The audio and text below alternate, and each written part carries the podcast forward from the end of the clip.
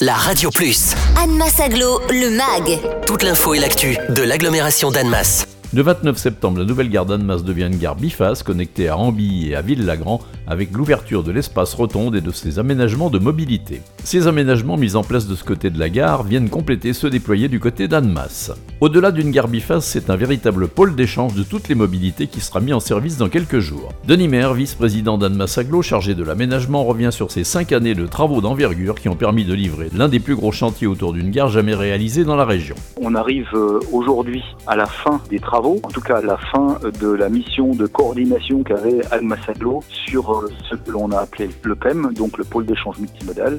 A voulu euh, donc en faire euh, beaucoup plus qu'une gare. C'est devenu aujourd'hui un véritable pôle multimodal, à savoir que ça regroupe l'arrivée évidemment du Léman Express, de la voie verte, des bus et du BHNS, donc du bus à haut niveau de service. Il y a bien évidemment avec l'arrivée de la voie verte des points vélos, des consignes vélos qui sont installés et ensuite sous le gros parking euh, en infra qui a été fait à côté de la gare, la gare routière, où les bus interrégionaux arrivent. Ensuite, il y aura une dépose minute, le parking évidemment euh, destiné à la gare, et enfin, au milieu de l'espace public, la maison de la mobilité et du tourisme. Cette maison de la mobilité et du tourisme, on a voulu que ce soit non pas simplement une construction, mais essayer de mettre de plus en plus de l'intelligence dedans. Parce que la mobilité, l'intermodalité entre ces différents types de mobilité, il faut l'organiser. Et ça a été la mobilisation d'acteurs très différents. Dans ces acteurs différents, évidemment, il y a ceux bah, qui mettent la main à la pâte, ceux qui sont maîtres d'ouvrage, et puis il y a ceux qui financent, l'aglo et les communes, qui prennent en charge pour l'aglo tout ce qui est euh, transport en commun, euh, bus et bus à haut niveau de service,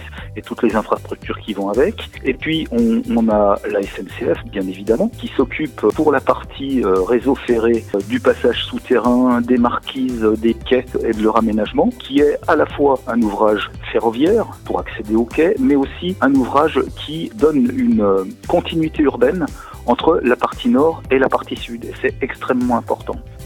Retrouvez Anne Massaglo, le MAG. Tous les vendredis à 11h55 et 13h55 sur la Radio Plus. Et en continu sur annemass-aglo.fr.